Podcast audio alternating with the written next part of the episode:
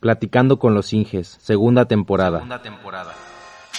Estás escuchando Platicando con los Inges, un podcast en donde exploramos la trayectoria de los profesionistas que representan la industria de la construcción. Soy Jonathan Hernández, ingeniero civil de día y creador de contenido por las noches. A veces al revés, a veces al mismo tiempo. A veces al mismo tiempo.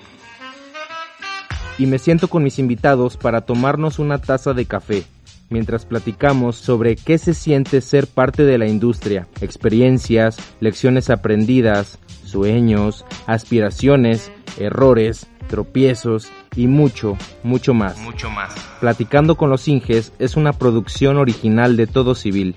Para más información, te invito a que visites www.todocivil.com www.todocivil.com y conozcas de primera mano los proyectos en los que estamos trabajando. Sin más preámbulos, te dejo con el episodio de esta quincena.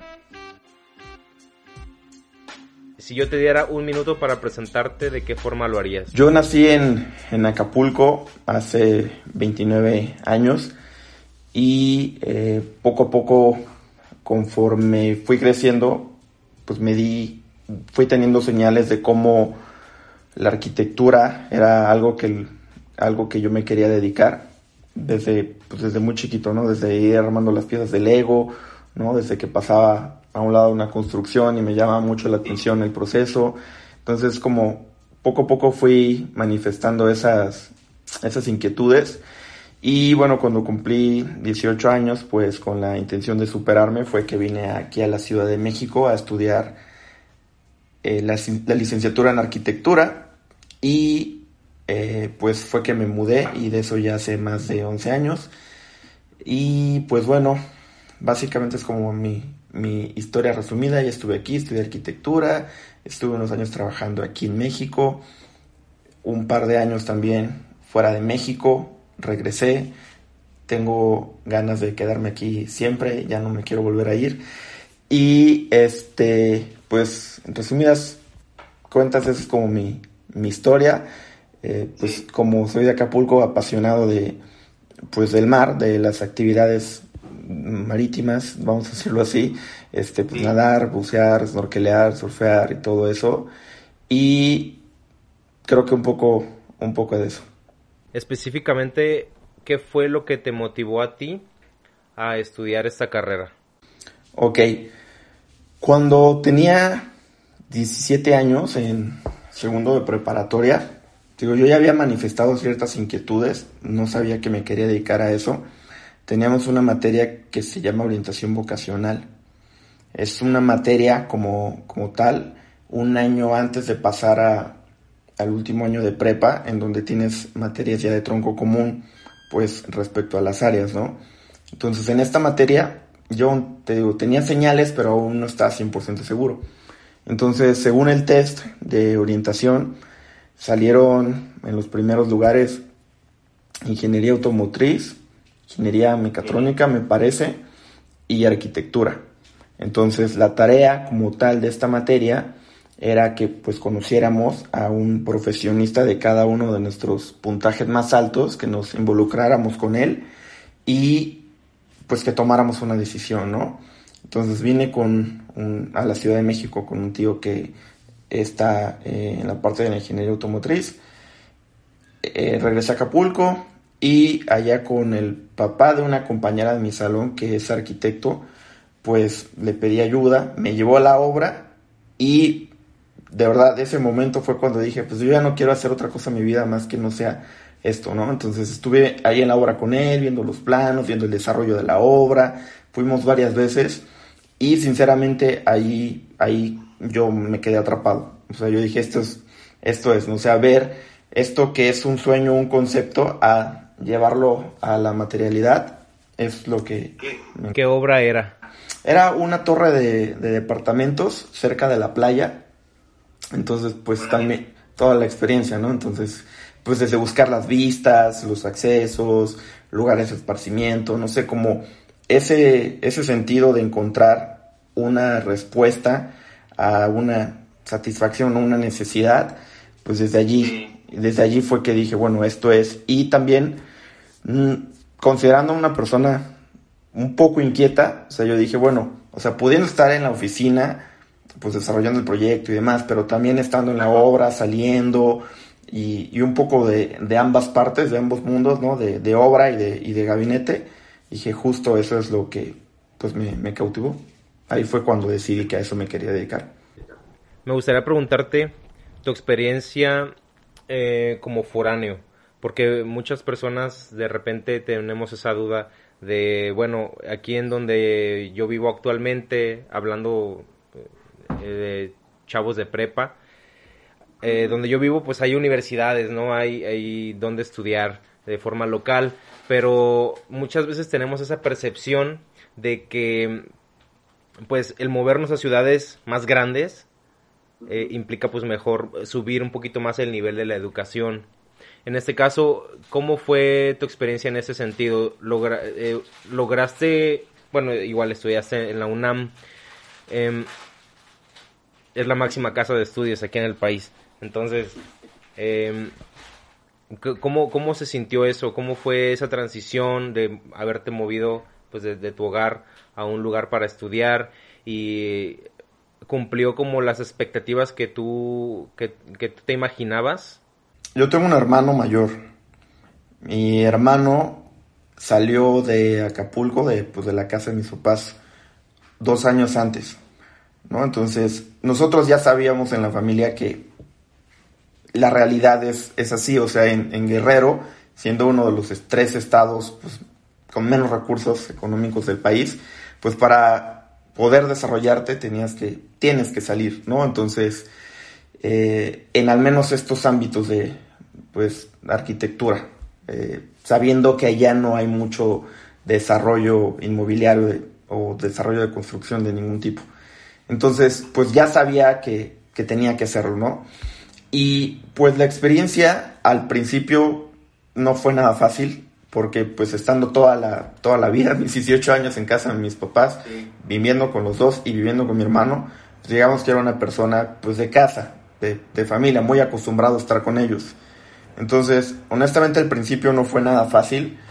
Llegué aquí a vivir con mi hermano que te platicaba que ya estaba adelantado en, en, en ese camino y sí me costó un poco al principio de, de, de, la, de la carrera, los primeros tres, cuatro semestres, de ser alguien que pues casi casi sacaba puro 10 en la prepa y 9 y demás, y pues acá a sacar mis 7 y mis 8, supongo que eso, bueno, a todo mundo le pasa, pero yo más extrañado porque, pues bueno, siendo foráneo decía, bueno, ok, la tarea, pero pues hay que ir al súper, hay que lavar la ropa y los recibos y todo eso, es una experiencia divertida, pero honestamente de mucho crecimiento, porque en ese punto siento que todos los foráneos nos damos cuenta de que si no te pones las pilas por ti mismo, pues nadie más te va a ayudar y te decir, bueno, ya te lavé tu ropa o ya te hice el súper, ¿no?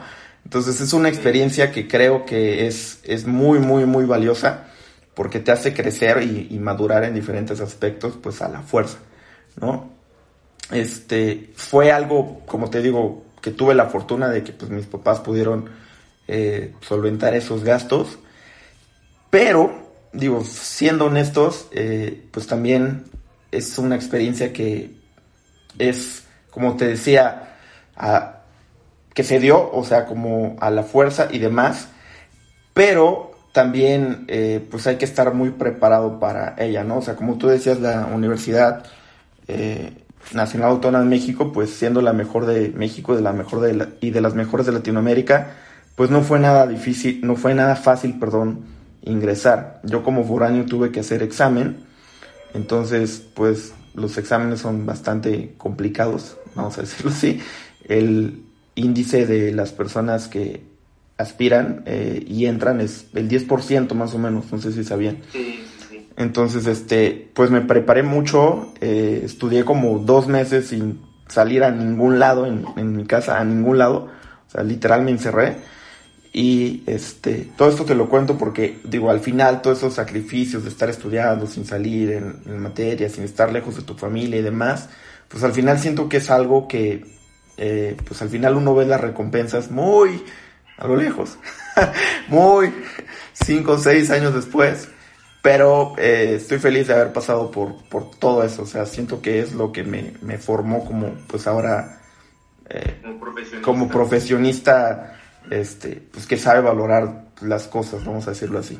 La carrera de arquitectura es, es costosa y por qué, si, y si lo es, ¿por qué? Por los materiales que utilizan, porque yo digo, yo pienso, digo, yo soy ingeniero civil, pero yo sí veía que utilizaban en los de la facultad de, de arquitectura utilizaban muchos materiales pu- pues para sus maquetas, ¿no? Pero ahora que se maneja todo con modelado en 3D y estos programas de, de renderizado, ya tienes tu modelo, ya no tienes como la necesidad tan tanto tanto ta- como antes de pues de disponer de materiales para hacerlo en físico, una maqueta como tal. Yo lo veo así. Yo no no no, no tengo mucha idea, pero en tu pues en tu propia experiencia es una carrera cara y si lo es, ¿por qué? Sí, es. Es este. Es un poco de cierto eso. Que si tienes que estar invirtiendo en, en materiales. Pero no tanto. O sea, yo diría que sí, pero no tanto porque hay maneras, ¿no? Eh, con, con varios compañeros, pues nos dedicamos a, a reciclar material. Digo, también eso es bueno en el aspecto económico, pero también en el ecológico. Entonces, hacías, hacíamos maquetas. La primera vez, vamos a decirlo, sí, adquiríamos todos los materiales y, demás, pero pues no es la única maqueta que te van a pedir en todo el semestre. Entonces, pues ya como te digo, con la experiencia vas viendo, oye, pero pues si usé una maqueta con una base de dos metros, digo, ¿por qué no la reciclo?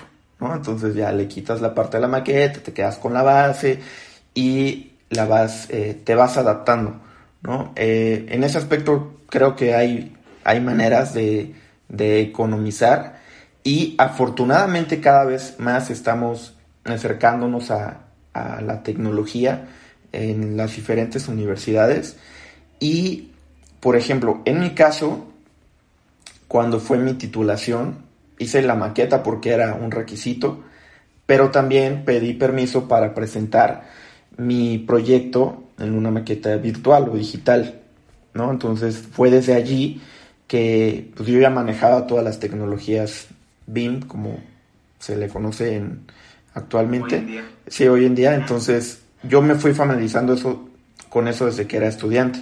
Entonces pedí permiso y creo que eso es algo de, pues de mucho valor que, como te digo, apenas se está adoptando, apenas los maestros como que van diciendo sí a estas nuevas tecnologías, pero es algo que yo considero muy, muy valioso en todos los aspectos, ¿no? En el aspecto de que te desgastas menos como estudiantes, todo el mundo sabe que las desveladas no son pocas, y como te decía, en el aspecto económico, pues obviamente eso no te cuesta ningún extra, y pues también en el aspecto ecológico.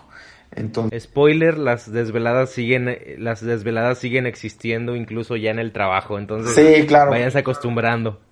sí, sí, claro, sí, eso, eso no deja de existir, es parte de ser eh, ingeniero o ser arquitecto, básicamente. Oye, y por ejemplo, yo desconozco muchísimo sobre el área de, de la arquitectura, pero así como en la ingeniería civil, la ingeniería civil eh, es una disciplina que engloba diferentes aspectos de, pues, del conocimiento. Vaya, vemos desde cosas de hidráulica, hidrología, estructuras, administración, construcción, eh, geología, mecánica de suelos, geotec... Bueno, un buen. Yo me imagino que algo similar debe haber en la arquitectura.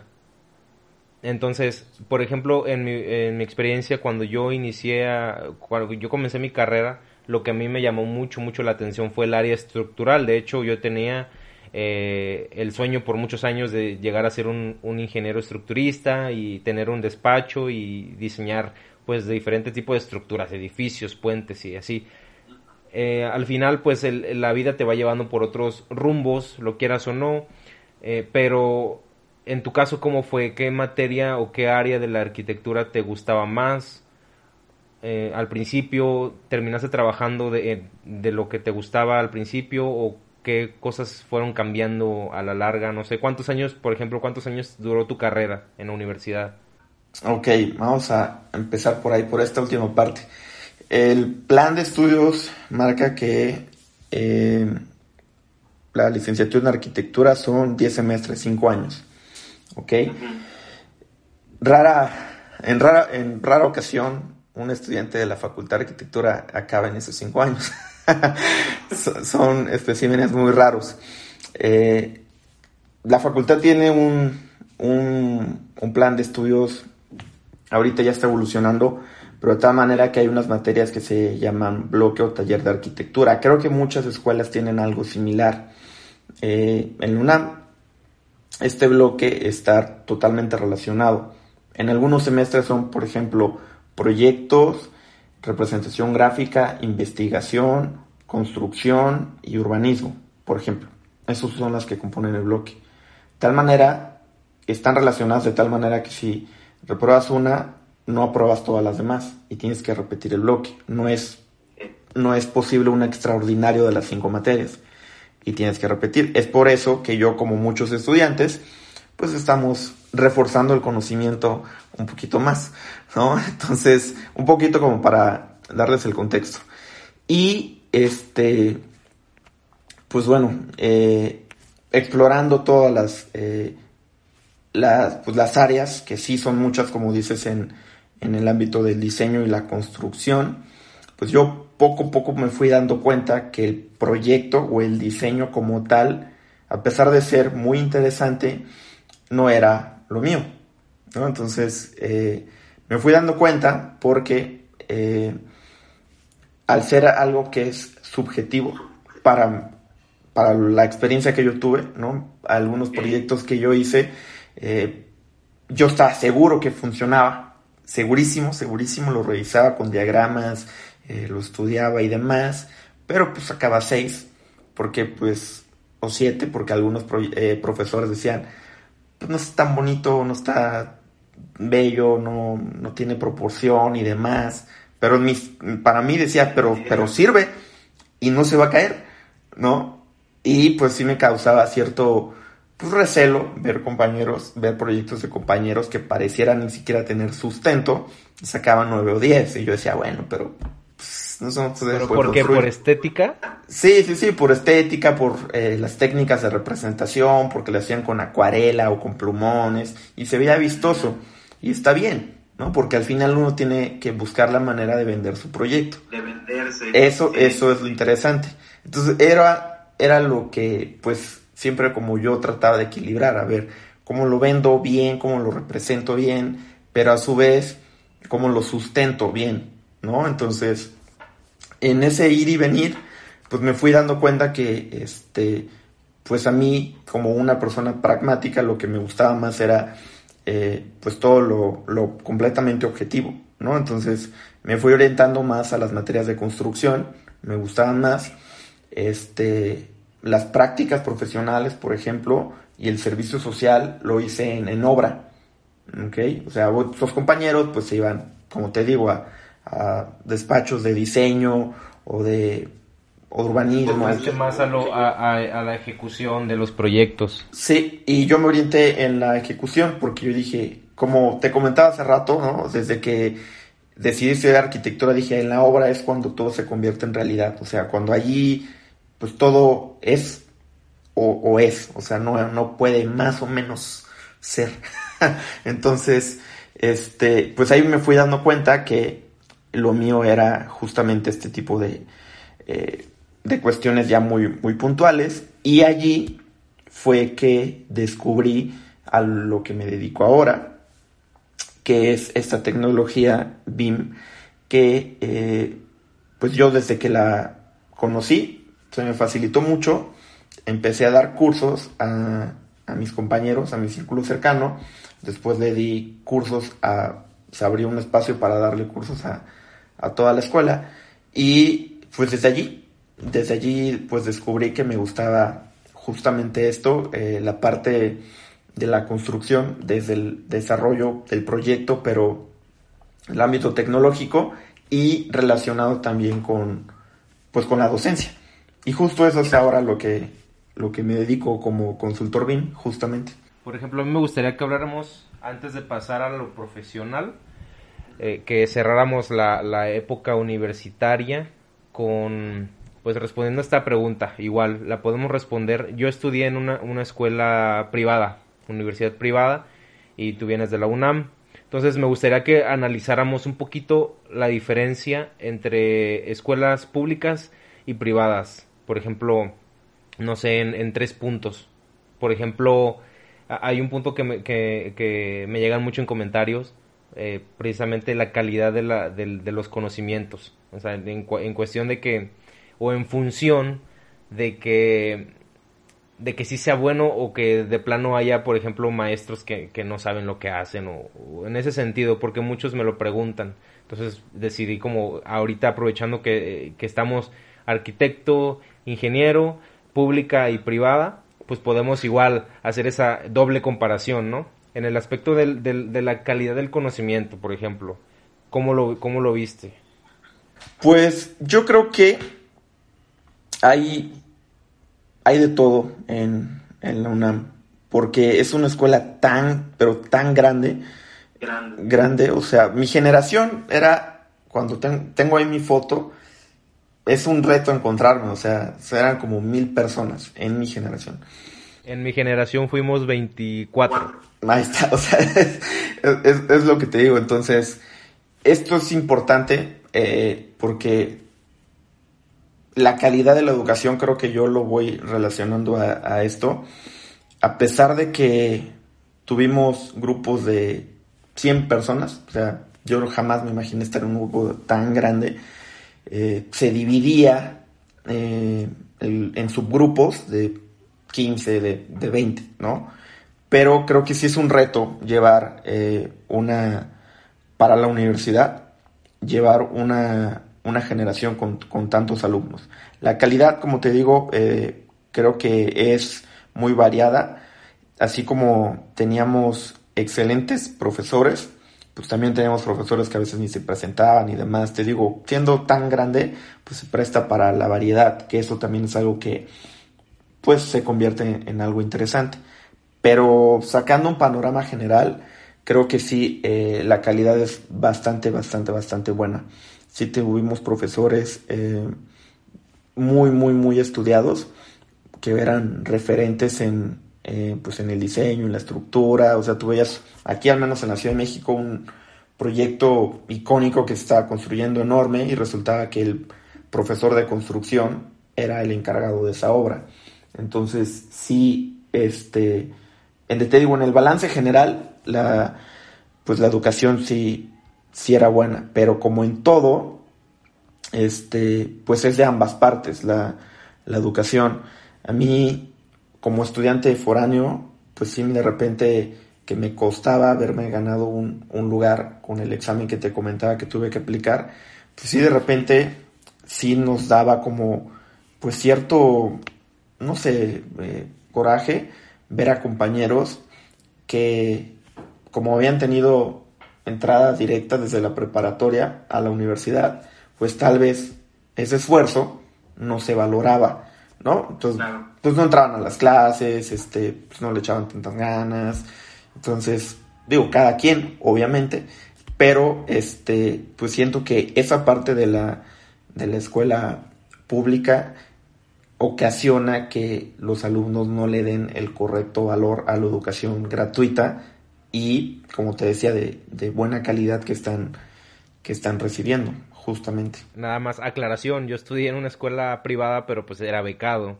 De hecho, para que, para que no me vengan a linchar, porque ya ves que de repente son, las personas llegan a ser muy sensibles.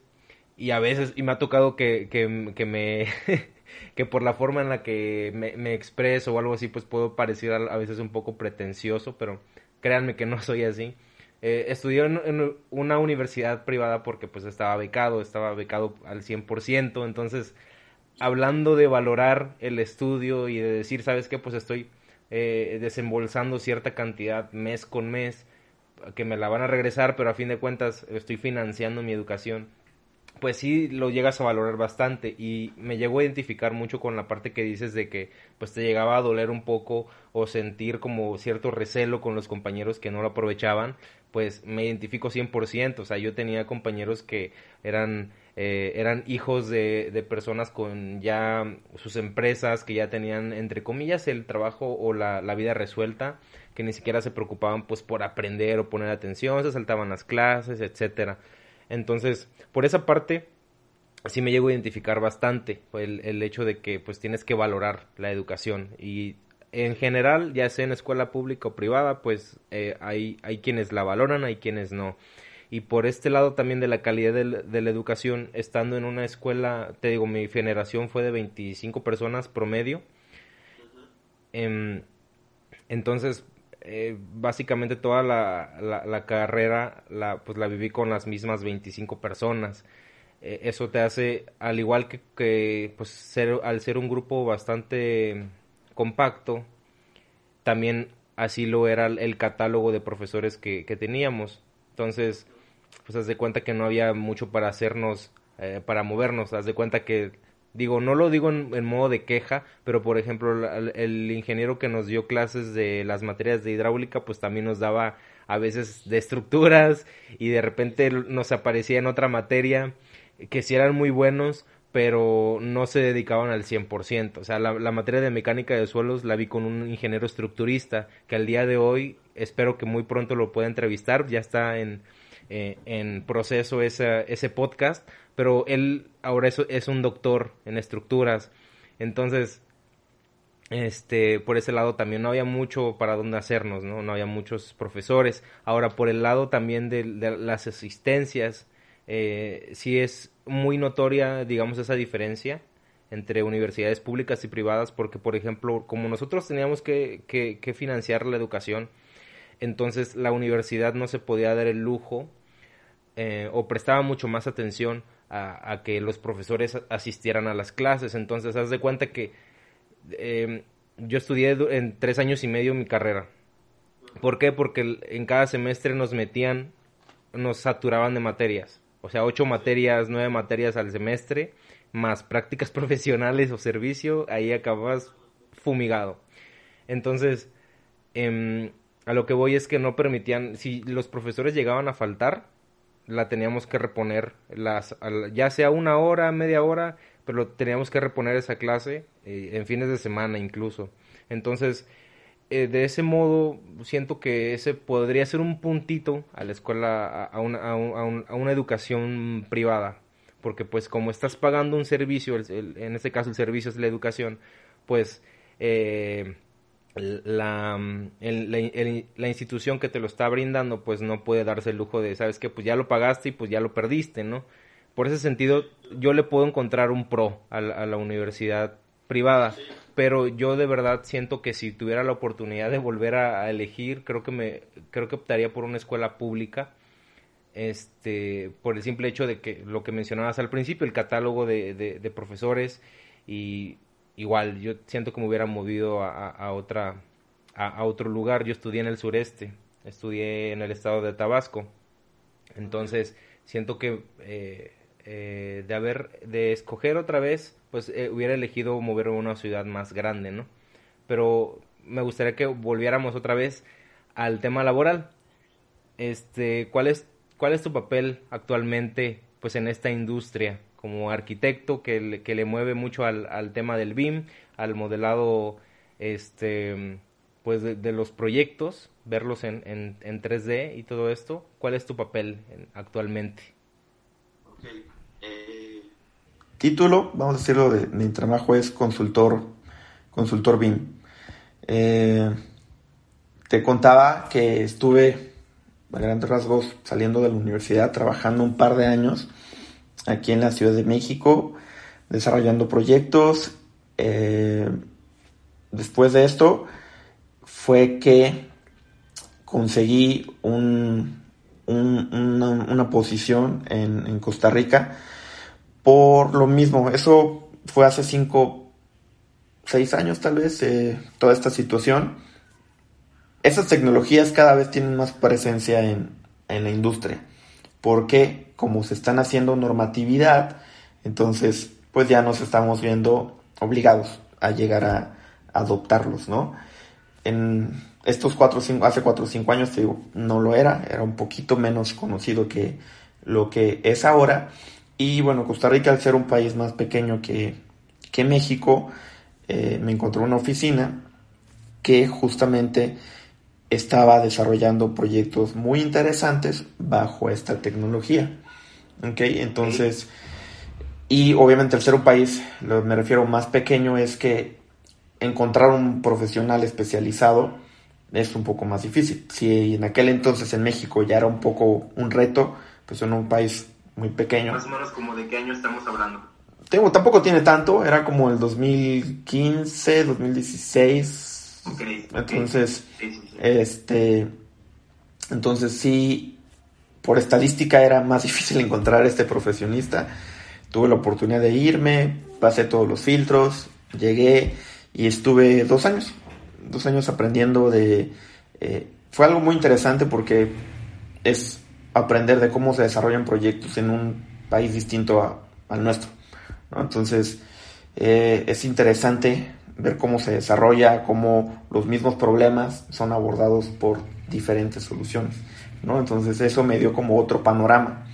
Y bueno, regresé a, México y fue que ingresé al trabajo en donde actualmente me desempeño, que como tal, esta parte de la consultoría es tomar la herramienta BIM, que es ArchiCAD, y enseñarle a nuestros clientes a sacarle el máximo jugo, pero no como herramienta de, bueno, te voy a enseñar un muro y punto uno, punto dos, ¿no? Es con la experiencia que ya tengo desarrollando proyectos, es lo vamos a hacer de esta manera porque a ti que haces, este, no sé, voy a poner dos ejemplos muy generales, ¿no? Para ti que te dedicas a la obra, lo vamos a hacer de esta manera, porque va a ser más fácil de cuantificar, tal, tal, tal, ¿no? Pero bueno, vamos a, a ti que te dedicas al interiorismo. Ah, entonces bueno, lo vamos a hacer más detallado, porque esto y demás y demás. Entonces es adaptar el, la solución tecnológica a las necesidades de, del cliente. Propiamente eso es a lo que me, me dedico, ¿no? Compartiéndole esa experiencia, no tanto en la herramienta, sino en cómo dar una solución a, un problema. Claro que muchas veces los, bueno, eh, los proyectos en sí en la construcción son variados. Incluso un, incluso un mismo, atrevería a decir que un mismo proyecto eh, puede variar bastante dependiendo si es de obra pública o de obra privada. entonces, por ejemplo, yo he estado en, los dos lados. Actualmente eh, estoy trabajando en la construcción de un parque, un parque, em, pues digamos, en una zona de bastante plusvalía en el estado. Em, pero lo, lo, que hace más característico a este parque es que lo, más interesante es que estamos desarrollando o construyendo un, un, lago urbano, un lago artificial.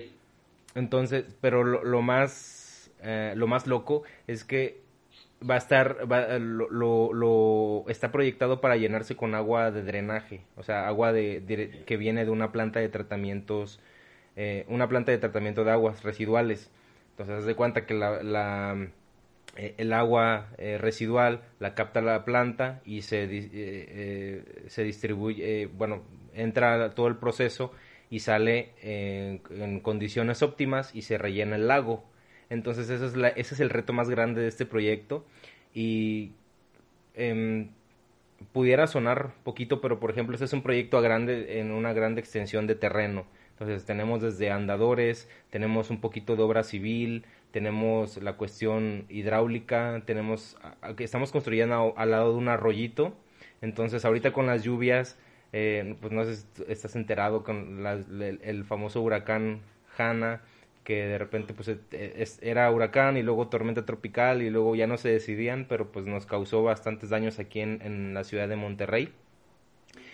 Eh, total, que a lo, a lo que quería llegar es que este tipo de, tecnología puede utilizarse en diferentes proyectos. Yo, me, yo quisiera imaginarme que también el, pues la, la tecnología BIM o, el, se me va la palabra, em, la metodología BIM pues puede aplicarse a este tipo de proyectos, ¿no? Sí, sí, este, se puede usar para, para mucho, para, como tú dices, para gran variedad de, de proyectos, tipologías, situaciones. Y eso es lo, pues lo interesante hacia dónde vamos aplicando las tecnologías en, el beneficio de, la industria de la construcción. ¿no? Cada vez hay, eh, cada año, por ejemplo, en Archicad cada año sacamos una nueva versión, adoptando lo más nuevo de, la tecnología. Y es, muy interesante, ¿no? Eh, cada vez se va aplicando más la inteligencia artificial también a, la tecnología. Y como dices, todo estaba escuchando que ya, ya se empieza a hablar sobre este tipo de tecnología en la industria de la construcción. Sí, y eso eh, podemos obtener muchos beneficios de, esto. Como tú dices, eh, fenómenos naturales, se puede simular el, sismo, la lluvia, el, viento, cómo incide a, a, un modelo BIM.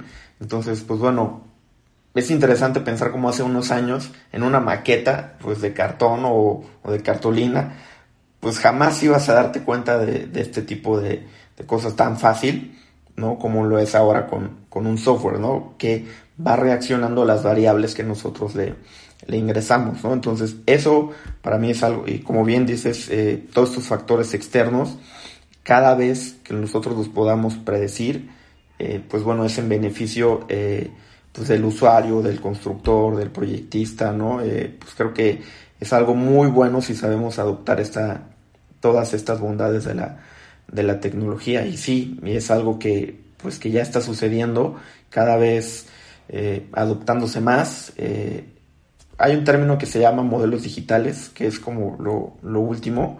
Entonces, sí, es, es bien interesante todo esto. Me gustaría hacer como una dinámica yo te voy a nombrar una, un tipo de estructura o un tipo de proyecto y tú me vas a contestar si es posible adaptar o utilizar esta tecnología, ya, sea, eh, ya sea utilizando el ArchiCAD o, cualquier otro, eh, digo, yo desconozco totalmente el tema del BIM, no, propiamente no he utilizado las metodologías, supongo yo que también puede, se utilizan otros programas para, para llevar a cabo pues este modelado, pero estamos enfocados en ArchiCAD, entonces Tú me vas a responder si sí se puede o no se puede o eh, eh, el poder trabajar este, esta obra en, en esos programas, ¿no? Ok. Por ejemplo, un puente. Sí. Ok, una carretera. Mm, no, no, no es el, no es el foco del, programa, no. Ok, eh, un, un edificio, un, un proyecto que involucre un edificio, un rascacielos. Sí, de hecho, Sí, definitivamente es en esta, en esta versión de, de Arquicad, 24 eh, estamos, el segundo edificio más alto del mundo que está en construcción.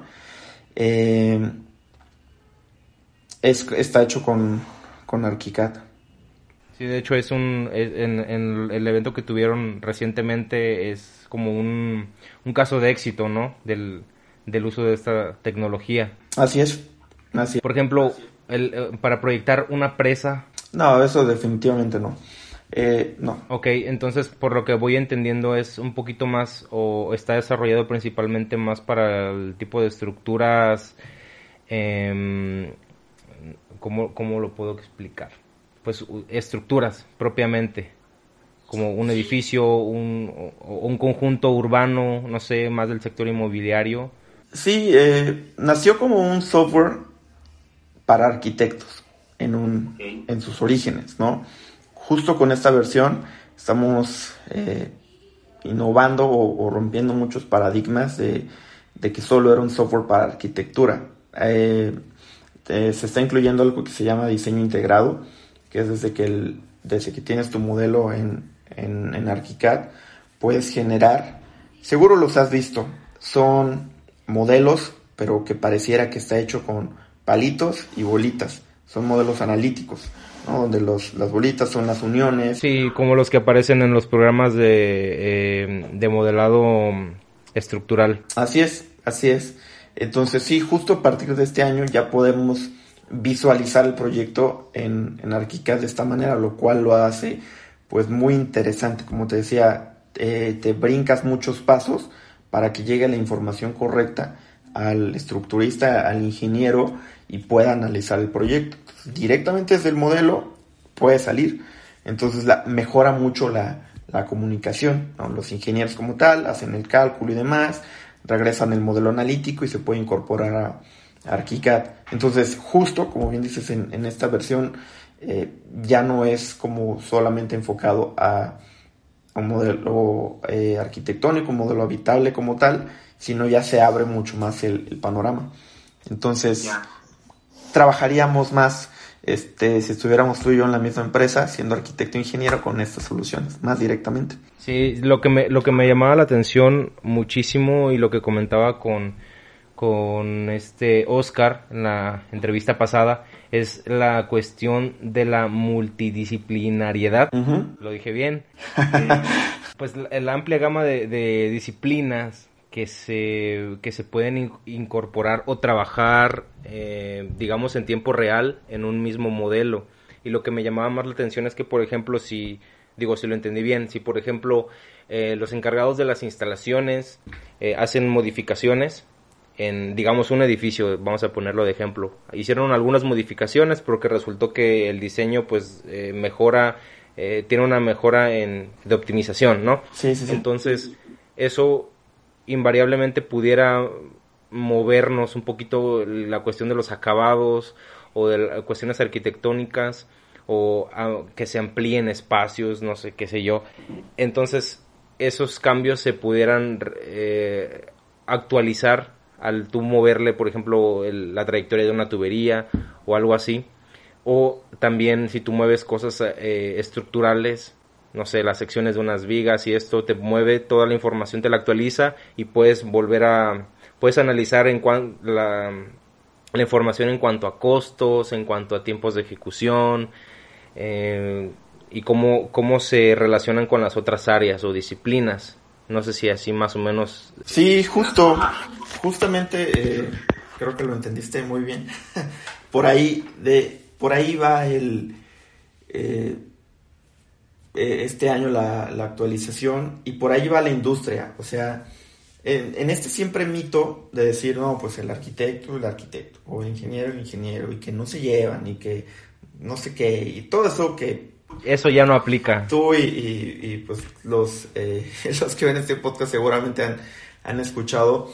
O sea, eso no puede ser, ¿no? O sea, en beneficio de un proyecto siempre es muy importante eh, que todas las disciplinas trabajen en conjunto.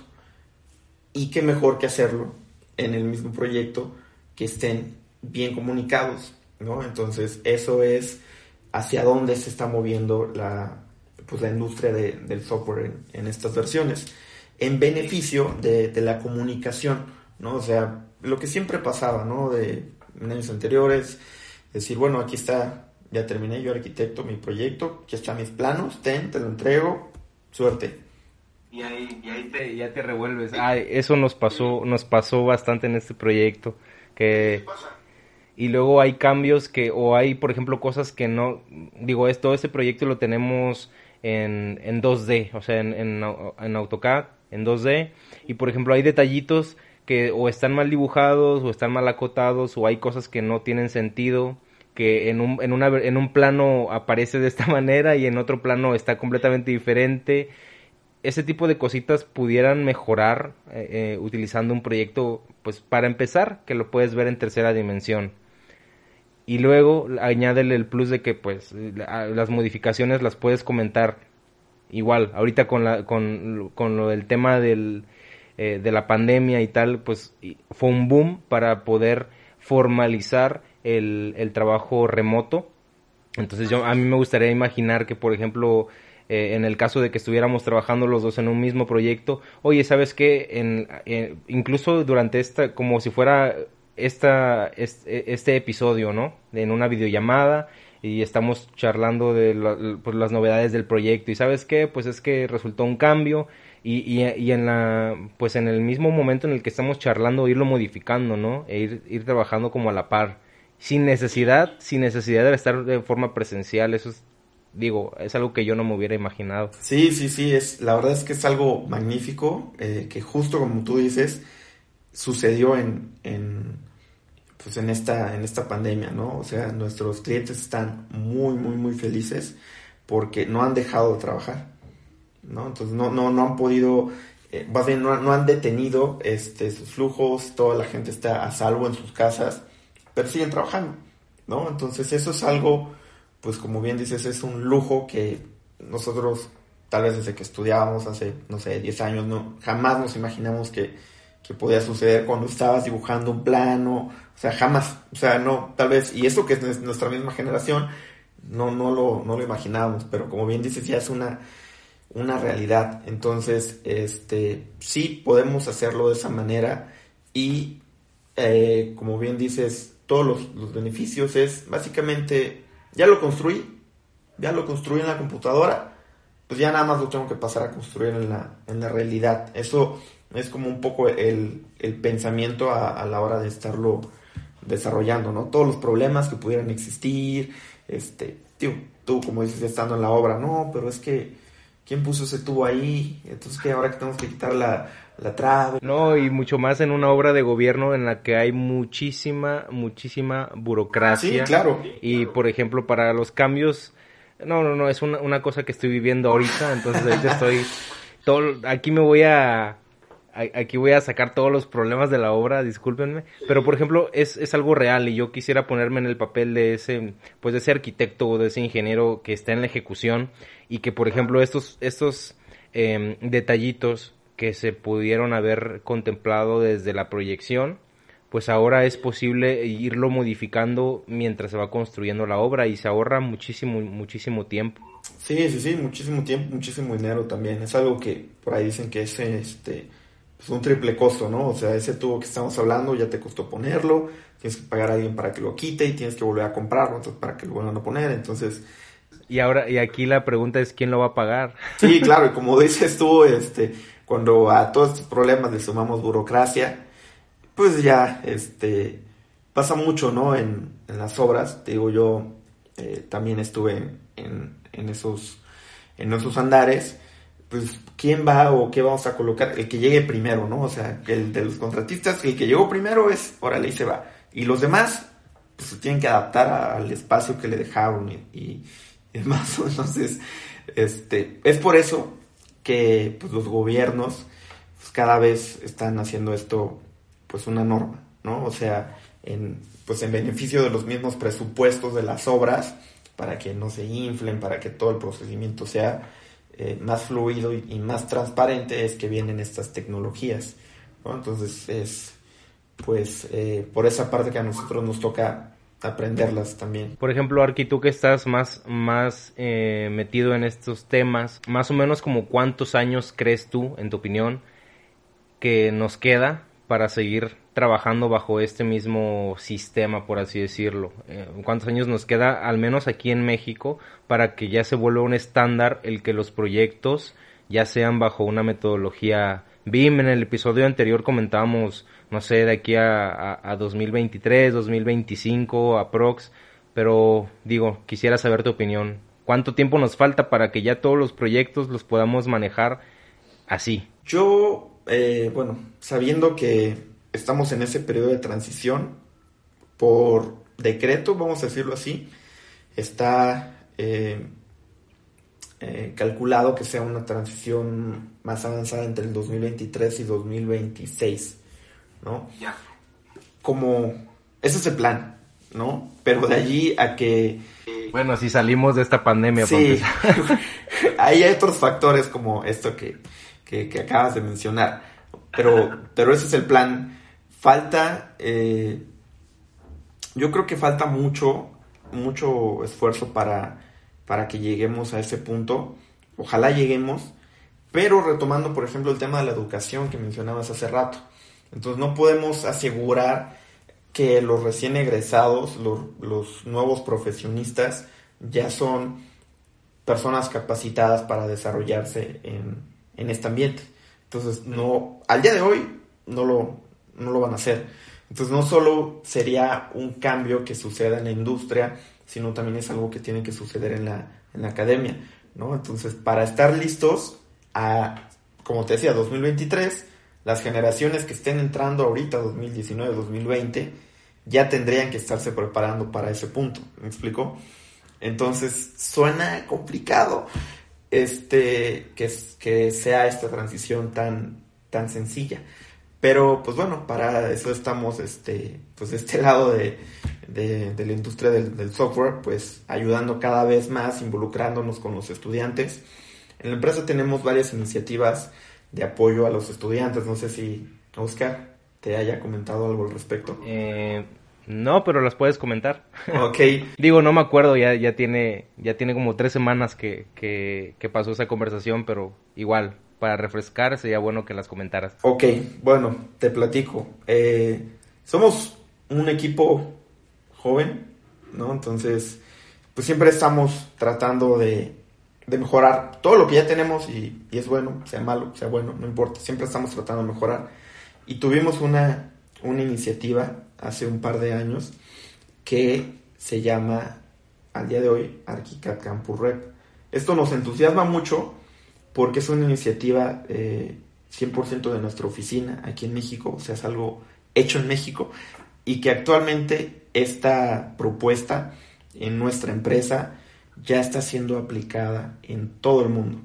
¿no? Entonces, eso nos entusiasma mucho y nos llena de orgullo porque, como te digo, hecho en México. ¿no? ¿En qué consiste esta iniciativa? Eh, como bien nos dimos cuenta que en unos años ya tienen que estar los profesionistas y, y todos los hoy estudiantes preparados para esta transición. Y nosotros, como hace unos años, nos dimos cuenta que estuvimos allí, tuvimos, al menos Oscar eh, y yo, la fortuna de irnos involucrando desde ese entonces, pues somos unas, eh, pues unas personas que siempre tenemos como una filosofía de, pues el conocimiento no sirve de nada si no se comparte, ¿no? Entonces tenemos eh, este programa con las universidades. En, ahora me parece que estamos entre 20 y 25 universidades en México, en donde tenemos representantes de la marca, ¿no? Ellos se encargan de ser como nuestros embajadores, nosotros los capacitamos a un nivel que pueden eh, ser usuarios, se llama usuario profesional, que básicamente pueden llevar un proyecto con la metodología. Sí como son embajadores, ellos se encargan de transmitir este conocimiento a sus demás compañeros en el, en el día a día, ¿no? Con talleres, con asesorías, haciendo concursos y, y demás, ¿no? Este, y lo hicimos a manera de concurso, ¿no? Eh, en estos 20, 25 eh, uni universidades que tenemos con los representantes, en algunas universidades tenemos uno, en algunas tenemos dos, lo hicimos a modo de, concurso, de tal manera que el mejor representante logramos convencer a la, compañía que pues había que premiarlo de alguna manera, ¿no? Todo este esfuerzo que está haciendo por compartir el conocimiento y el premio es, bueno, nuestra empresa, no sé si sabían, está con su oficina central en Hungría. Entonces el premio es un viaje todo pagado de una semana a Hungría a seguir profundizando sus conocimientos y bueno, pues ya que están allá, obviamente pueden ir a pasear, conocer y demás, ¿no? Entonces creemos que es un círculo que se volvió bastante interesante, ¿no? O sea, no, nosotros no le estamos cobrando a los estudiantes, no le estamos diciendo, este, te enseño, pero, pero págame, aunque sea con descuento, no, no, nada que ver, nada que ver, es un programa con, eh, pues con compromiso social, básicamente, con ese ánimo de nosotros regresarle a, pues a las universidades y demás, como que hace rato mencionamos, bueno o malo, pero nos formó. Y tenemos o nos sentimos con ese compromiso de, de retribuirlo. Es un programa bastante interesante, pues no sé, digo, ya hasta me siento aquí como haciendo comercial, pero pudiéramos dejar un, un link o algo para que si hay estudiantes... Sí, de hecho, justo, no, no, no hay problema, justamente eso iba a preguntar porque eh, muchos estudiantes nos escuchan, entonces eh, pues propiamente, si están interesados en este tipo de programas, si están interesados en entrar a este programa con Graphisoft, les, les dejamos la información en la descripción de este video para los que nos ven en YouTube. Perfecto, y me gustaría ir terminando este episodio con pues con, con, una con una última una última pregunta. Ahorita que estabas hablando precisamente de la de filosofía y, y de cómo ir llevando eh, eh pues los valores que nos van rigiendo a lo largo de la vida. Yo, yo estoy completamente eh, a favor de que el pues de que nosotros como profesionistas tenemos un compromiso eh, para los que vienen detrás de nosotros, eh, hablando de generaciones, para los más jóvenes, para los que apenas quieren eh, comenzar a, pues a entrar a esta industria, por el mismo bien de esta industria tenemos que esa responsabilidad compartida al menos en lo personal, yo a través de los videos, a través de, este podcast, junto con mis demás colaboradores, tenemos esa responsabilidad y eso fíjate que lo, lo, confirmé y lo escuché de una persona que yo admiro bastante.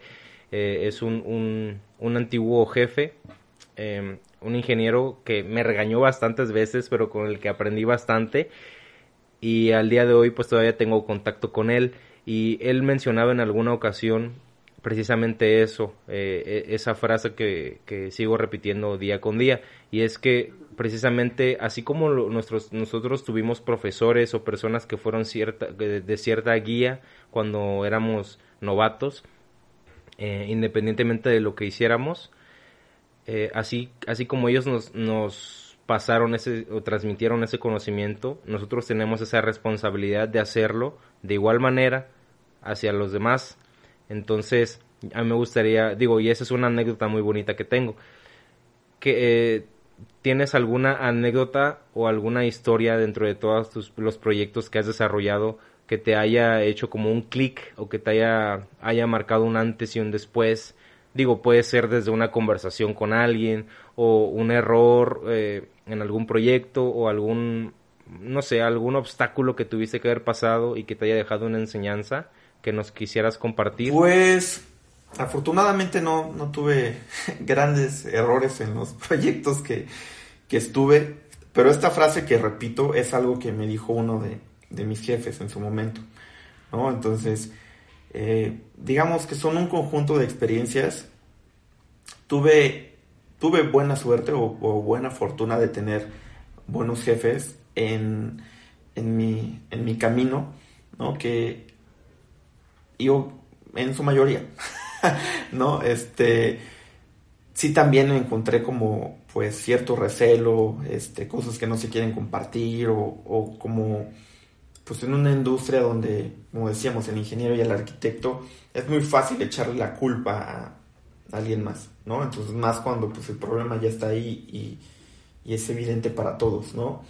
Pero yo siempre eh, trato y, tomar de, de esta parte que eh, es esta frase que se me quedó marcada de justo el conocimiento no sirve de nada así, que, no se comparte.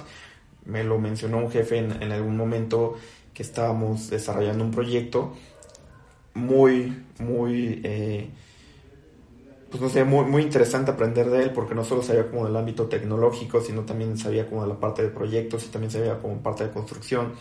Y era un, pues era un deleite verlo, ¿no? O sea, cómo se podía involucrar en todos los aspectos y cómo nos involucraba siendo pues, casi recién egresados, ¿no? Y este, sobre todo en, el, en el, sentido de decir, pues por más eh, preparado que estés, por más eminencia que seas o cualquier cosa, pues siempre tenemos que ayudar, como tú bien dices, a, a los que no tienen tanta experiencia, ¿no? Porque este, de ellos es eh, el, futuro de, pues, de, la construcción, de la industria y demás, ¿no? Entonces, pues no sé, yo, yo, yo creo que pues de eso se trata. Al fin. No, hombre, deja tú el futuro y de la, de la industria. Algún, alguno de estos pelados me va a dar trabajo algún día. Sí, o sea, al final al final también tiene un poco de eso, ¿no? O sea, tú, tú no sabes, este... No, no es cierto, no se crean, no se crean, es, pura broma. Con quién te vas a, a, encontrar, ¿no? Entonces es, es algo que es curioso, ¿no? Es, un ciclo y, y, pues todo se repite, todo se regresa, pero, este, pues es importante, yo creo, en tanto en esta industria y, y volviendo un poco a lo que decíamos, ¿no? O sea, nada de eh, de eso de que los arquitectos, los ingenieros y, demás, ¿no? Al final todos somos un equipo, los proyectos eh, son el resultado de un trabajo en equipo, este, si lo vemos más a, un gran panorama, o sea, el, que crezca, la edificación y demás, pues, pues crece nuestra sociedad, crece México. Entonces, pues yo creo que eso se trata, ¿no? Siempre tratar de sumar, básicamente. Perfecto, Arki. Una última cosita. Eh, ¿De qué forma te pudieran contactar las personas que, que, se quedaron con dudas o que de alguna manera quisieran, eh, pues, una, alguna duda que quieran resolver? Otra que estén atorados con un proyecto y tengan dudas con respecto a, pues, a, a la cuestión más técnica del uso de, de, ArchiCAD o de la metodología BIM que se quieran acercar contigo. Eh, ¿De qué manera te pueden encontrar o contactarte? Eh pues les dejo mi, mi correo. Me, me, llamo Roberto Arana, es R, mi correo, rarana arroba Igual los ponemos en la descripción, sin, sin ningún problema. Y, pues con todo gusto, ¿no? O sea, pues como, como decíamos, ¿no? O sea, estamos para, para ayudar, estamos con, el, eh, con este programa en el ámbito educativo, que es Arquicad Campus si son estudiantes y se quieren involucrar los invitamos, si ya son profesionistas y se quieren sumar a, pues a estas nuevas tecnologías, también los, los invitamos. Tenemos talleres, tenemos eh, conferencias, ahorita pues, pues evidentemente no, todo se hace online, pero pues somos una, somos una comunidad, entonces este, los invitamos, los invitamos a sumarse, por ahí les dejo mi correo entonces. Muchísimas, muchísimas gracias, yo te agradezco muchísimo tu tiempo eh, ya es sabadito, ya tenemos que descansar. no, no te preocupes, este, más bien te agradezco a, a, ti la invitación, este, muy, muy agradable aquí platicar contigo y pues como lo que gusten, aquí andamos. Que digo, el, el nombre de este podcast es Platicando con los Inges, pero pues de eso no, no es es nada más enunciativo pero no limitativo. Aquí platicamos arquitectos, ingenieros o cualquier otro profesionista dentro de la industria, porque a final de cuentas somos un equipo y las obras no solamente las hacen los ingenieros o los arquitectos, entonces, y bueno, civiles, arquitectos que nos están escuchando, nosotros nos despedimos y nos vemos dentro de 15 días con un nuevo, nuevo episodio. Aquí acaba este episodio, pero nos vemos dentro de 15 días. No sé dónde me escuchas, así que te invito a compartir este episodio en tus historias de Instagram mencionando nuestra cuenta arroba platicando con los Inges, para que pueda conocerte y de paso me ayudes a que este programa llegue a más personas como tú. No sé qué hora tengas, pero por si las dudas, yo me despido deseándote buenos días, buenas tardes o buenas noches.